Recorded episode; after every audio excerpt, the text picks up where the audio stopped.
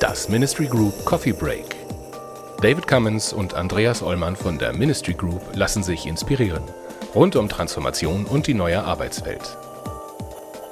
Heute spricht David mit Babette Frank über Achtsamkeit und Selbststeuerung im Organisationskontext.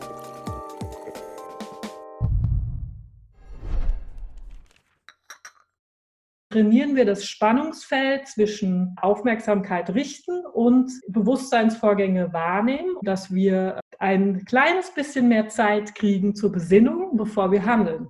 Hallo Babette. Hallo David. Danke, dass du mit mir einen Kaffee trinkst heute. Ja, ich habe gar keinen dabei, aber. Ich trinke einen Kaffee für uns beiden. Genau. Du hast heute ein Thema mitgebracht. Ich glaube, du hast gesagt, du würdest gern über Achtsamkeit im Organisationskontext reden. Über Achtsamkeit und das Thema Selbststeuerung im Kontext der Organisation. Ich beschäftige mich mit dem Thema Achtsamkeit schon seit längerem.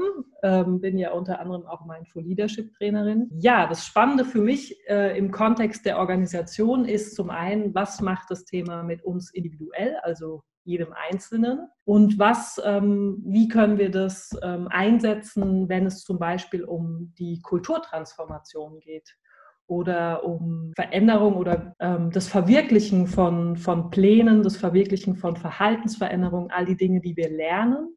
Ähm, ja, wie können wir das benutzen, um die Dinge umzusetzen, die wir uns so oft vornehmen? Um das Thema vielleicht zweiseitig zu betrachten. Zum einen ähm, müsste man sich so ein bisschen überlegen, was macht eigentlich Stress mit uns? Weil Achtsamkeit verbringen, verbringen wir ja oft in Verbindung mit Entspannung als Entspannungstechnik. Und das stimmt auch. Also das hat eine große Auswirkung auf unseren Organismus. Und zum anderen ist aber Achtsamkeit auch ganz klar eine Technik oder ja unter anderem die Meditation eine Technik, die wir erlernen können, um unserer selbst bewusster zu werden. Also es hat eigentlich was damit zu tun, dass wir uns unserer selbst gewahr werden. Vielleicht kann ich es mal so aufgleisen. Ähm, wir alle befinden uns in sehr hektischen Alltagssituationen. Wir haben hohe Anforderungen beruflich und privat. Und das führt natürlich zu einem hohen ja, Stressgefühl, zu einem großen Stresserlebnis. Das hat natürlich körperliche Auswirkungen. Zum anderen hat es aber auch Auswirkungen mit unserem Bewusstsein. Das heißt also, wir verengen zum Beispiel unser Bewusstsein. Wir sind in einem Röhrenblick, in einem Tunnelblick. Unser Denken wird verändert dadurch. Also wir werden schneller, wir sind vielleicht weniger offen, Perspektiven zu überdenken. Unser Denken kann auch in so ein Schwarz-Weiß, Freund-Feind, also alles, was uns hier ähm, möglichst hilft, ist unser Freund. Alles, was gegen uns ist in bestimmten Situationen, wird vielleicht eher dann zu einem Feind, also wir lehnen es ab. So hat dieser Stress eine große Auswirkung auf unser Wohlbefinden und vor allem auch auf unser Verhalten. Und das merken wir alle im Alltag in der Zusammenarbeit mit unseren Kolleginnen und Kollegen. Und ähm, Mindfulness im Kontext der Organisation kann eben zum einen wirklich uns entspannen, ja, und zum anderen uns aber auch helfen, eben zu verstehen, was in uns vorgeht. Und was das jetzt eben oder wie wir es eben einsetzen können, ist eben ganz gezielt durch Aufmerksamkeitstrainings, wie unter anderem die Meditation. Wenn ich das jetzt in der Meditation anwende, ist es vielleicht 20 Minuten. Wenn ich dann aber anschließend arbeiten gehe, wird es mit der Zeit ganz sicherlich eine große Auswirkung auf mich haben, nämlich dieselben Mechanismen, die ich in dieser Meditation geübt habe, werden auch in meinem Alltag immer mal wieder mich wachrütteln. Ich merke, ups, ich bin ja abgelenkt. Ich wollte doch eigentlich gerade die E-Mail schreiben. Und zum anderen aber auch im Kontext mit meinem Gegenüber merke ich, wie ich denke. Ich werde mir meiner selbst bewusst. So, und das ist ganz spannend, denn was macht es in Bezug auf eine Kulturtransformation? Wir lernen uns im Kontext des, der Zusammenarbeit kennen und was dieser, dieses Aufmerksamkeitstraining eben auch bewirkt, wir trainieren einen Bewusstseinsmuskel. Das heißt also, mit der Zeit ähm, trainieren wir das Spannungsfeld zwischen ähm, ja, Aufmerksamkeit richten und Bewusstseinsvorgänge wahrnehmen. Und dadurch wird eine bestimmte Region im Gehirn wirklich trainiert.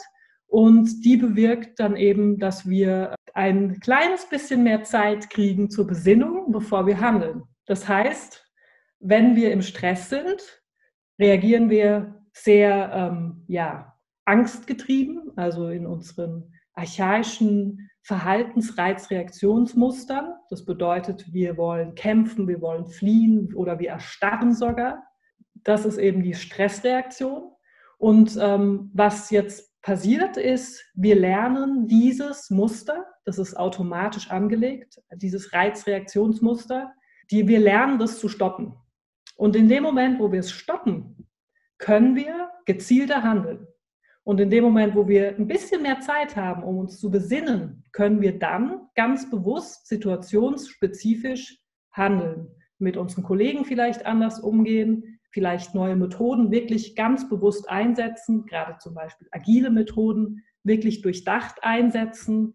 Wir können mehr kooperieren, weil wir dem anderen vielleicht auf einmal auch besser zuhören können, weil wir nämlich wahrgenommen haben, dass wir gar nicht zugehört haben und, und so weiter und so fort. Also es hat ganz sicherlich eine ganz interessante Auswirkung auf die einzelne Person, aber dann im Ganzen auch auf die Kultur von der Organisation. Also erst ein, einmal finde ich spannend, dass du also sagst, es geht nicht nur darum, dass wir Stress weniger empfinden oder weniger Stress haben, sondern dass wir insgesamt uns öffnen können, also bewusster werden über was äh, vor sich geht, mehr, mehr mitzubekommen über mich selbst und über mein Umfeld. Vor allem ist es eine Übung, was auch sehr spannend ist. Es geht nicht darum, dass dann man das auf einmal kann. Genau man hört auch ganz oft von, äh, von, von Menschen sagen, in Meditation kann ich gar nicht. Und letztendlich geht es nicht um Können, oder? Es ist ein Prozess und es ist auch etwas, wo man dranbleiben muss. Ähm, und es geht gar nicht mal nur, also ich meine, natürlich ist Meditation im Falle der Achtsamkeit oder wenn wir jetzt Mindfulness nehmen, diese Bewegung, ähm, ist das einfach die Technik, die uns hilft, wirklich bestimmte Gehirnregionen zu trainieren. Zwar kann man sagen, dass in der Stressreaktion, ähm, hatte ich ja eben schon so ein bisschen angedeutet, was passiert ist, wir reagieren, wenn wir gestresst sind, basierend auf Angst. Und mhm. diese Angst, die macht mit uns das Folgende, wir reagieren basierend auf einem Reizreaktionsmuster, das wir gelernt haben schon in der Kindheit. Das heißt, wir versuchen jetzt Dinge zu lösen, mit einem Verhalten, was für die Situation gar nicht passt, aber wir haben irgendwann mal abgespeichert hier oben, ach, wenn wir so und so machen, dann funktioniert es, dann löse ich irgendwie das Problem und komme hier lebend raus.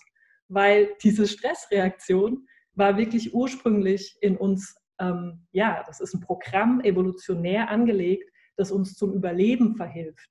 Und diese Stressreaktion unterscheidet jetzt nun mal nicht äh, zwischen physischen ähm, Gefahren, so wie der bekannte Säbelzahntiger, den wir dann ja immer in diesem, auf diesen ganzen Bildern sehen, oder ähm, ja, Naturkatastrophen und seelischen Belastungen. Diese Stressreaktion unterscheidet hier nicht. Das heißt also, wir antworten dann, wenn wir gestresst sind, und das sind wir sehr, sehr viel, und ähm, die Belastungen, die wir heute erleben, sind auch immer komplexer. Ähm, und was passiert? Wir reagieren grob, wir reagieren gesteuert. Das heißt also, wir werden gesteuert. Was eben auch ganz spannend ist, dass eben das Gehirn sogar wirklich, ähm, wir springen um, also vom Vorderhirn, wo wir denken und ähm, bestimmte, ja zum Beispiel abwägen, uns besinnen können, äh, wo wir antizipieren können. Dieses Gehirn, dieser, dieses Areal äh, verschiebt seine Aktivität zum Stammhirn das ist das Reptiliengehirn, der älteste Teil evolutionär von unserem Gehirn eben. Und dort können wir nur reagieren. Wir werden gesteuert. Das sind genau die Situationen, wo man dann zum Beispiel denkt, oh Gott, warum habe ich das gemacht? Hätte ich doch mal kurz innegehalten oder nachgedacht. Die Situation, ich habe total übertrieben reagiert, aggressiv vielleicht sogar. Und das ist nichts anderes als die Stressreaktion in der heutigen Zeit. Wir können nicht wegrennen, wir können nicht fliehen, wir können auch nicht wirklich kämpfen. Das wäre ein bisschen unangebracht im Arbeitskontext, ähm, um uns zu schlagen. Aber wir reagieren dann überladen, hitzig, ähm, ja, gestresst. Wir sind vielleicht knapp angebunden. All diese vielen Mechanismen, die wir alle gut kennen, die werden dann ähm, aktiviert. Das gilt einfach über zum Beispiel so eine Aufmerksamkeitstechnik zu stoppen mit der Zeit, zu lernen, das zu stoppen und wieder in die Selbststeuerung überzugehen und zu sagen, so, ich entscheide jetzt, was ist jetzt hier das Beste. Dadurch fahren wir runter, wir entspannen uns, aber zum anderen, um wirklich zu lernen, also die Innenwelt zu erforschen. das ist eben das, das ähm, Spannende auch immer dann, wenn Menschen zusammenkommen. Ja, wenn die sich ihrer selbst ein, ein wenig mehr gewahr sind. Es, äh, ganz viel wird es Meditation in die spirituelle Ecke geschoben. Hier hast du ganz deutlich gemacht, dass es eigentlich darum geht, dann was zu üben, was mit unserem Gehirn was macht, damit wir dann eben halt nicht immer nur reagieren, sondern bewusster werden. Ich auch spannend finde, was du am Anfang gesagt hast, ist dieses Öffnen, dieses breiter Sehen, das kann ich mir vorstellen. Das ist ganz wichtig für die äh, Co-Creation, für gemeinsam was, was Neues kreieren, gemeinsam Dinge neu zu denken mit äh, ja. Input von, von anderen. Also das, das ist auch genau das, wo ich denke, ähm, im Bereich Kooperation oder auch Innovation kein Mensch kann, wenn er gestresst ist, kreativ sein. Also wie soll das gehen? Das sind sozusagen zwei komplette Konträre. Wie soll ich kreativ, spielerisch äh, mich auf neue Lösungsmöglichkeiten ähm, einlassen oder Spaß dabei vielleicht sogar noch haben, wenn in mir eigentlich gerade Stress vorherrscht und ich in einem Reizreaktionsmuster bin. Das, das geht ja gar nicht. Vielleicht, um das noch ganz kurz zu ergänzen, weil du gesagt hast, die Gehirnareale. Also man kann sogar nachweislich zeigen, dass der Mandelkern, das ist das ähm, Angstzentrum im Gehirn, der übernimmt die Steuerung beim Stress. Nachweislich schrumpft er und dieser vordere Bereich, wo wir eben wirklich uns besinnen, wo wir nachdenken, also auch so das Denkhirn genannt, ähm, dieser Teil, der, ähm, der wird größer, der kriegt mehr graue Substanz, also der wird wirklich wie ein Muskel gestärkt, wie wenn ich Sport mache. Und das ist eben halt auch, weil du es ansprichst äh, zum Thema Spiritualität. Viele meiner Freunde denken jetzt, ich bin jetzt Buddhistin, weil ich meditiere. Das stimmt irgendwie nicht so ganz. Also ich finde, das sind tolle Einstellungen aus dem Buddhismus, die ich gerne übernehme, aber ich bin keine Buddhistin. Ganz sicherlich ist es einfach eine Technik. Und die kannst du auf jedem Stuhl, da brauchst du auch nicht einen man braucht keine Duftkerze oder, oder man braucht kein Meditationskissen und man braucht auch keinen Gong oder sonst wie. Das ist alles schön. Aber du kannst dich auch einfach hinsetzen auf den Stuhl und das einfach direkt machen. Du kannst auch beim Laufen meditieren, kannst eigentlich immer meditieren. Im Bereich Kreativität oder eben gemeinsam was Neues zu erarbeiten.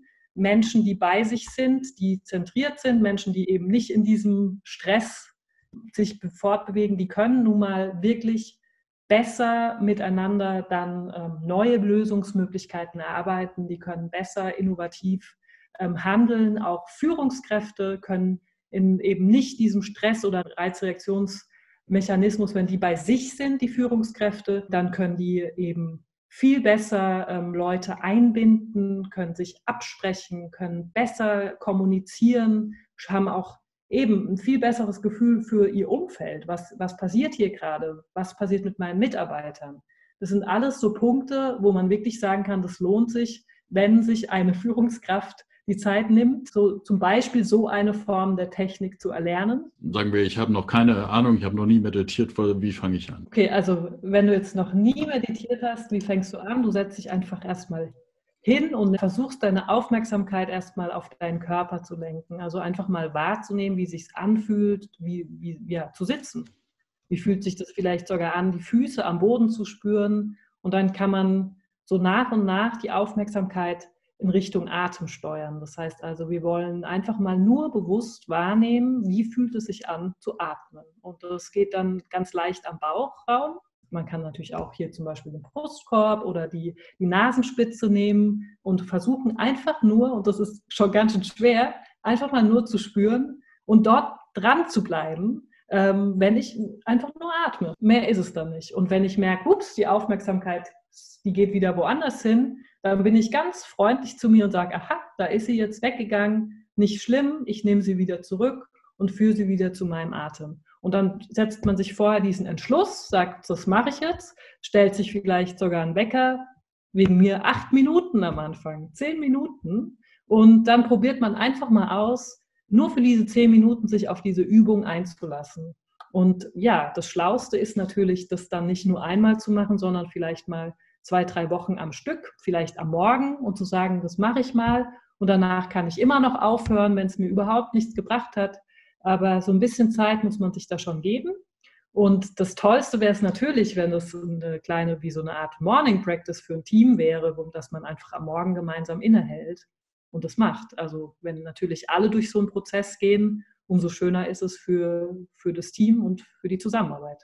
Herr Wett, vielen Dank. Ja. Das hat mich sehr gefreut. Danke für deine Inspiration. Ja, gerne, sehr gerne. Das war die aktuelle Folge aus unserer Reihe Coffee Breaks. Andreas Ollmann und David Cummins von der Ministry Group diskutieren hier mit wechselnden Gästen die Herausforderungen im Kontext von New Work, digitaler Transformation und Leadership.